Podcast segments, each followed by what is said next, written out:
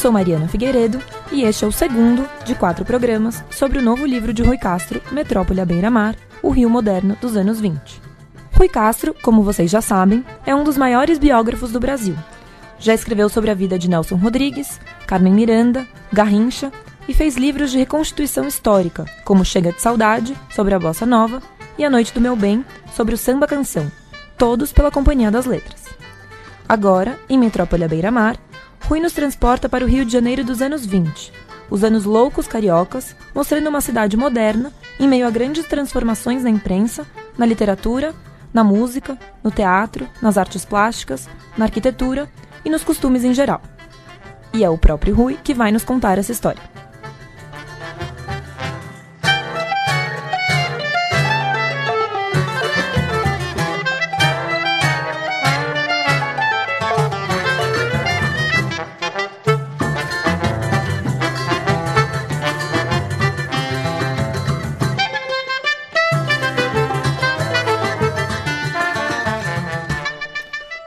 Olá, eu sou o Rui Castro. Quando eu defino o Rio como a grande metrópole brasileira dos anos 20, não estou exagerando. Por exemplo, nessa época, o Rio tinha 15 jornais diários, pelo menos, circulando ao mesmo tempo, muitos dos quais chegavam a longínquos estados do país, mesmo com alguns dias de atraso. O Correio da Manhã, a Noite, o País, o Jornal do Comércio, o Jornal do Brasil eram alguns deles. Quando se falava em imprensa nacional, isso significava imprensa carioca. O número de revistas semanais não era menor.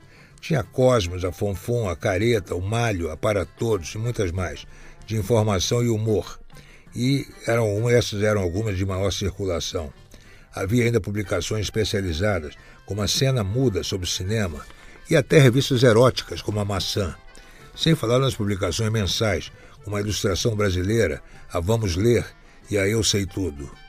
Os italianos embarcados no Rio nas levas de imigração no fim do século XIX dividiram a cidade entre eles e instalaram suas bancas de jornal por toda parte e nunca se arrependeram.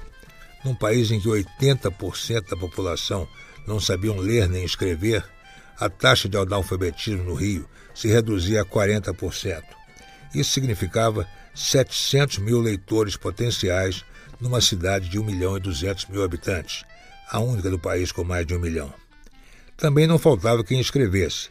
Uma tradição do Rio era dos rapazes que chegavam em massa do resto do país, cada qual trazendo no bolso um livrinho de poesia publicado em sua cidade e uma carta de recomendação para um conterrâneo que lhes arranjaria emprego na imprensa. Em pouco tempo de metrópole, esses jovens perdiam suas arestas regionais, ganhavam um verniz mundano e se tornavam parte da cidade.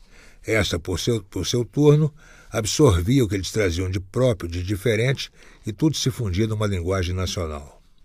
A palavra, em qualquer formato, era a principal matéria-prima. A informação vinha através dela, pelos jornais, revistas, livros, debates, conferências. Mesmo a caricatura, principal imagem numa imprensa ainda escassa em fotografias, era um afluente da palavra, porque eram raras as charges sem legendas era um mundo literário.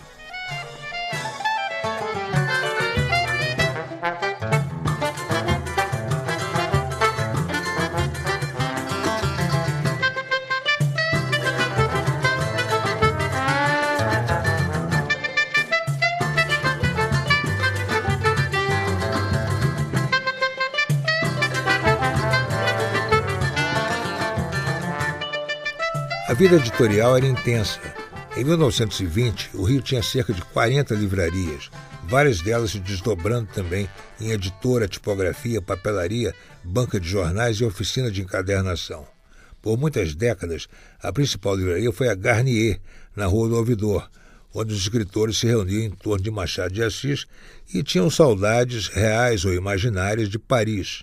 Sabendo disso, os balconistas da Garnier eram instruídos a carregar nos R's a fim de acentuar a atmosfera parisiense do recinto.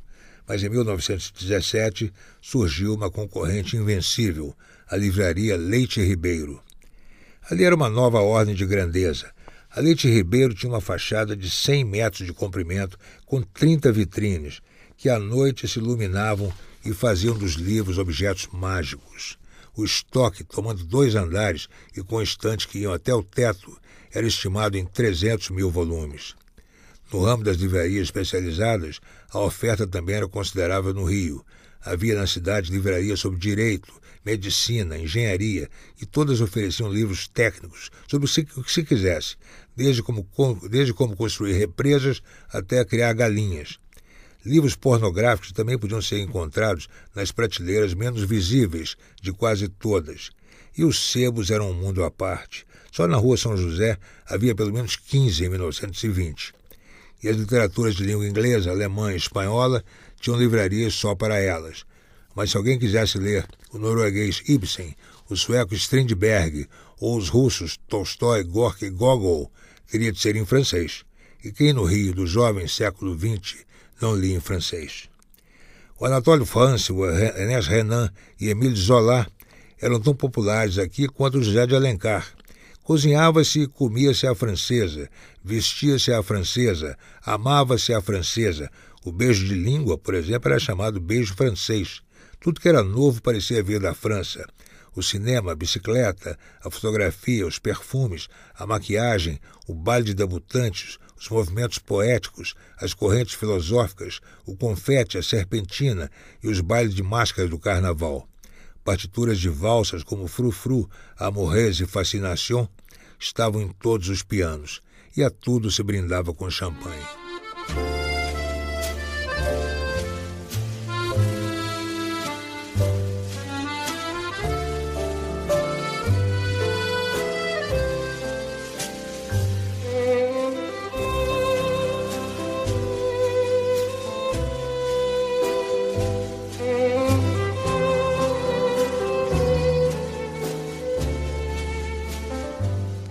João do Rio era um jornalista e escritor e era também um dandy, um flaneur.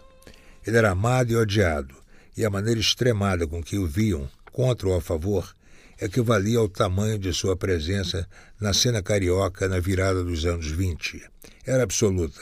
Paulo Barreto, seu nome verdadeiro, foi revisor, repórter, cronista, articulista político, colunista social, romancista, contista, tradutor, dramaturgo, conferencista, crítico e até proprietário de jornal e revista. Ele subia as favelas, varejava o universo dos cortiços, penetrava nos covis de ópio, visitava presídios e foi até apresentado a ritos satânicos. Presenciou o sacrifício de animais, conheceu cheiros e pisou em substâncias inimagináveis. Tudo isso com o mesmo gosto com que descrevia os personagens perfumados e bem vestidos dos salões. Sua morte em 1921 provocou uma enorme comoção e paralisou a cidade. Depois de ser velado por milhares de pessoas durante dois dias na sede de seu jornal A Pátria, João do Rio foi levado em cortejo pelas ruas por 100 mil pessoas. O comércio fechou as portas. O Rio parou para se despedir dele. Outra presença marcante no mundo literário carioca era Lima Barreto. Grande romancista de sua geração, Lima vivia em permanente conflito com o mundo e consigo mesmo. Através de artigos nos jornais e revistas, comprava todas as brigas que se possa imaginar. Ele era contra a república, o carnaval, o samba, o candomblé, o cinema, o automóvel, o avião, o telefone, o banho de mar e todo tipo de esporte, sendo que esse último, segundo ele, despertava o que havia de mais primitivo e bestial no ser humano. Num de seus artigos para a revista Careta, Lima Barreto chegou a dizer que o esporte, com seu apelo à violência, tinha sido um dos responsáveis pela Grande Guerra. Lima não poupava nem o xadrez, para ele um jogo de ricos ociosos.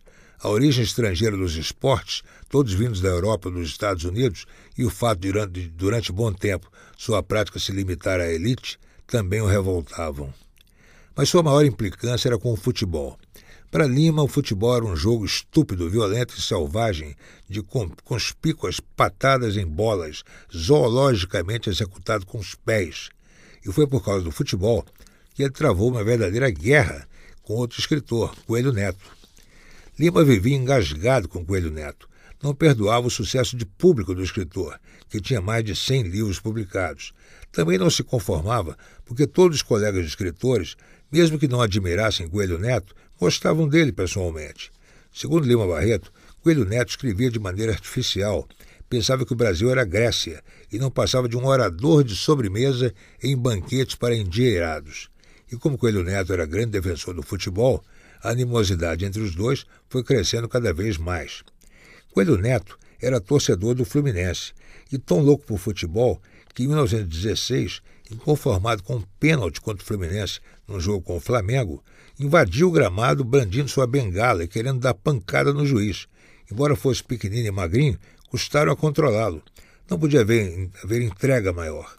Além disso, sendo pai de 14 filhos, tinha botado todos para praticar esportes, sendo que dois deles, Mano e Preguinho, foram titulares do Fluminense e da seleção brasileira.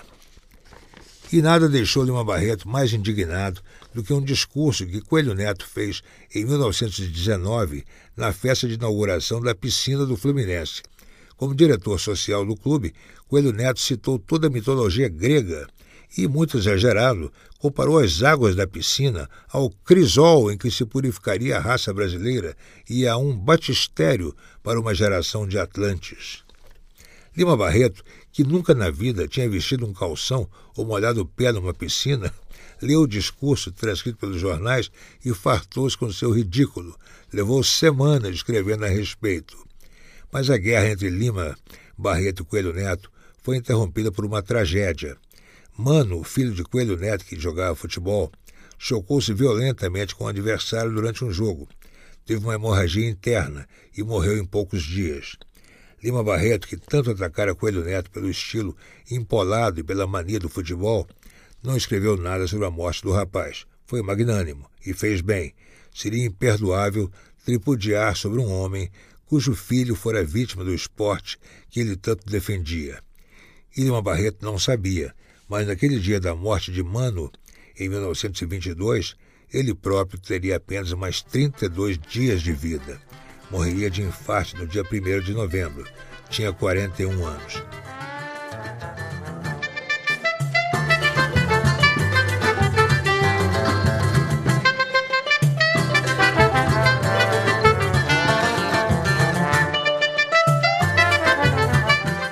Se João do Rio e Lima Barreto protagonizava uma espécie de fla-flu. Havia no Rio dos anos 20 um sujeito que era adorado por todo mundo, Álvaro Moreira. Jornalista com várias redações sob seu comando, poeta simbolista, discípulo de Mallarmé e Rambaud, criador do teatro moderno, Álvaro Moreira era uma personalidade cativante, mas foi através das crônicas que conquistou definitivamente o público. Era o cronista mais amado da cidade. Álvaro tinha chegado ao Rio em 1910, vindo de Porto Alegre, e começado logo a colaborar com a revista Fonfon. Cinco anos depois, com a morte do editor-chefe, o poeta Mário Pederneiras, Álvaro assumiu a função e logo foi convidado a ser diretor editorial de todas as revistas de outra empresa, a Pimenta de Melo, o que incluía títulos como O Malho, Tico Tico e Para Todos e seu diretor de arte em todas essas revistas era nada menos que o fabuloso J. Carlos. A Pimenta de Melo era um conglomerado de gráfica, editora e livraria, e Álvaro se tornou um jornalista mais que poderoso. Nessa época, ele já era casado com uma das mulheres mais modernas e fascinantes do Rio, Eugênia Moreira. Por onde andava, Eugênia chamava a atenção, Usava roupas quase masculinas, com paletó de riscado e gravata, e fumava charutos. Os homens eram loucos por ela. Com seus cabelos curtos, a franja agressiva, o batom muito vermelho e as unhas pintadas de verde ou violeta, Eugênia representava a insolência da modernidade. Quando ainda era solteira, tinha sido repórter e, entre outras ousadias, infiltrou-se no internato para moças da Tijuca para investigar sobre uma jovem que tinha sido pivô de um crime. Depois de casada, embora abandonasse o jornalismo, continuou a causar sensação. Todo mundo parava para olhar quando o casal entrava de braço dado na Galeria Cruzeiro. Ela, alta, imponente e exótica, e ele rechonchudo e 15 centímetros mais baixo. Quando Álvaro e Eugênia Moreira se mudaram para a Rua Xavier da Silveira, em Copacabana, a casa deles se tornou um ponto de encontro de escritores e jornalistas e um endereço fundamental da vida cultural brasileira. Nele, pelo decorrer dos anos 20, se decidiriam muitos dos novos rumos da imprensa, do teatro e da literatura do país. Os saraus e reuniões nos salões tinham enorme importância para a cultura. Outra casa que fazia história era de Laurinda Santos Lobo, em Santa Teresa, hoje transformada no Museu Parque das Ruínas. Laurinda herdou o palacete de seu tio Joaquim Murtinho e lá começou a fazer encontros memoráveis, reunindo gente da alta sociedade com romancistas, poetas, compositores, músicos, pintores, caricaturistas, jornalistas. Todos os artistas estrangeiros que vinham ao Rio passavam por lá. E foi assim que a casa de Laurinda recebeu nomes como Anatole France, Isadora Duncan, Nijinsky, Arthur Rubinstein, Richard Strauss e Enrico Caruso, para citar só alguns. E se Eugênia e Laurinda foram grandes mulheres, não faltaram no cenário carioca dos anos 20 as grandes escritoras. Uma delas foi a poeta Gilca Machado, que ao estrear em 1915, aos 22 anos, com seu livro de poesia Cristais Partidos, já tinha provocado escândalo. Na época, o desejo não era um tema inédito na poesia brasileira, mas na voz de uma mulher era. Enquanto os moralistas estrilavam, o público se deixou hipnotizar pela sensualidade aberta das imagens de Gilca. Sua poesia era tátil, suada e exalante, mesmo quando falava de crepúsculos, flores, noites e luares, temas recorrentes de seu repertório. Com toda a ousadia de sua obra, Gilca se tornaria um fenômeno. Os jovens não se contentavam em lê-la, lotavam seus recitais e conferências literárias, anunciados pelos jornais, para ouvi-la declamando com sua voz de contralto. Nenhuma revista semanal ou mensal dispensava sua colaboração. E dali a alguns anos, outra importante escritora, a Crisanteme, dedicaria um romance a Gilca. A própria Crisanteme, cujo nome verdadeiro era Cecília Bandeira de Melo, também deixou sua marca. O pseudônimo Crisanteme era uma referência a Madame Crisanteme, que era título e personagem de um romance de Pierre Loti, de 1887, que tinha como personagem uma jovem japonesa que se deixava tornar uma espécie de escrava sexual de um militar francês morando em seu país. Ao adotar o nome de Crisanteme, era como se Cecília quisesse dar àquela menina japonesa uma oportunidade de deixar de ser submissa. Se considerarmos a produção de Crisanteme em livros, jornais, revistas e conferências do Rio, ela conseguiu. De 1921 a 1929, Chrysanthème publicou 12 livros de ficção, incluindo romances e contos, quase todos por editores de primeira linha. Na imprensa, colaborou em todos os veículos importantes do Rio e fez de cada espaço uma tribuna da mulher, pregando seu direito de votar, emancipar-se, tornar-se independente e amadurecer com dignidade.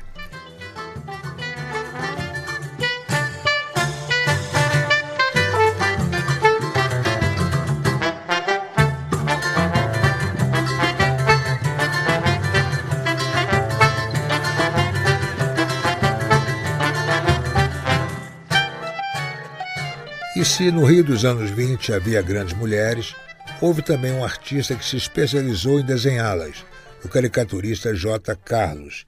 E chamá-lo de caricaturista talvez fosse só uma forma de não humilhar seus colegas.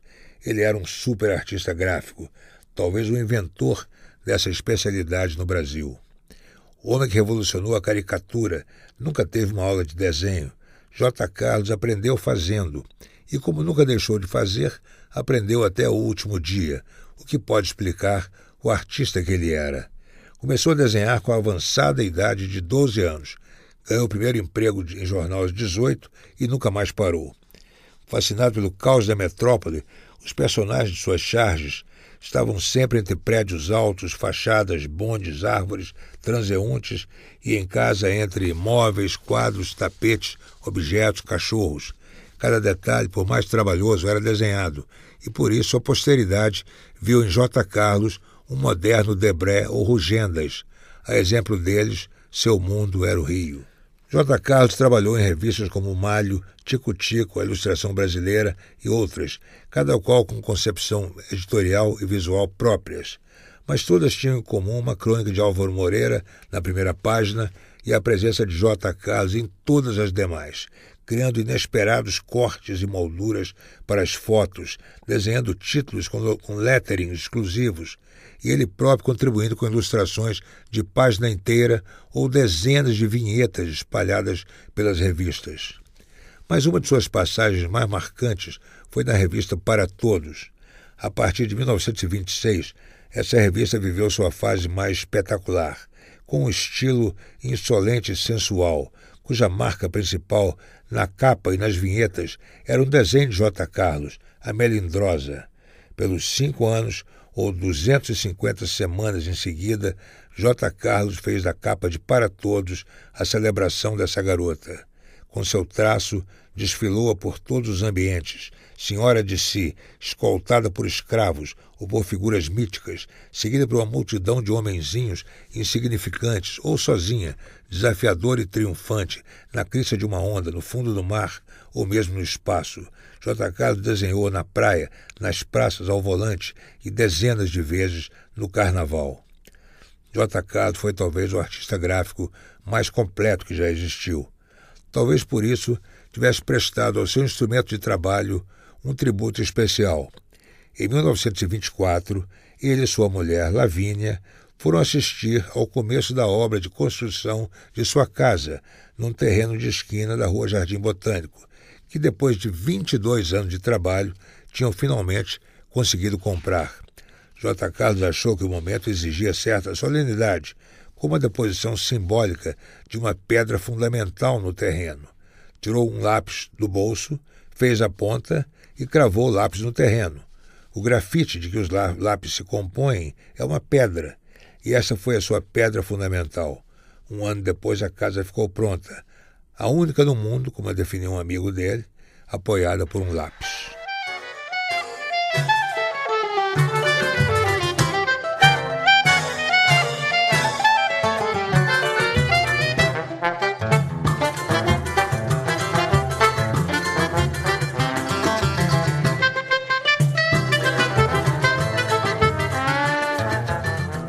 Este foi o segundo programa sobre o Rio dos anos 20.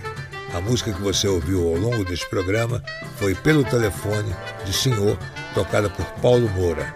A valsa foi Fascinação, de Fermo Dante Marchetti. Eu sou Rui Castro e se eu falei neste programa um pouco sobre literatura e imprensa, no próximo os assuntos serão teatro, cinema, arte, arquitetura e muitos mais. Tudo que fazia do Rio, já naquela época, uma metrópole à beira-mar.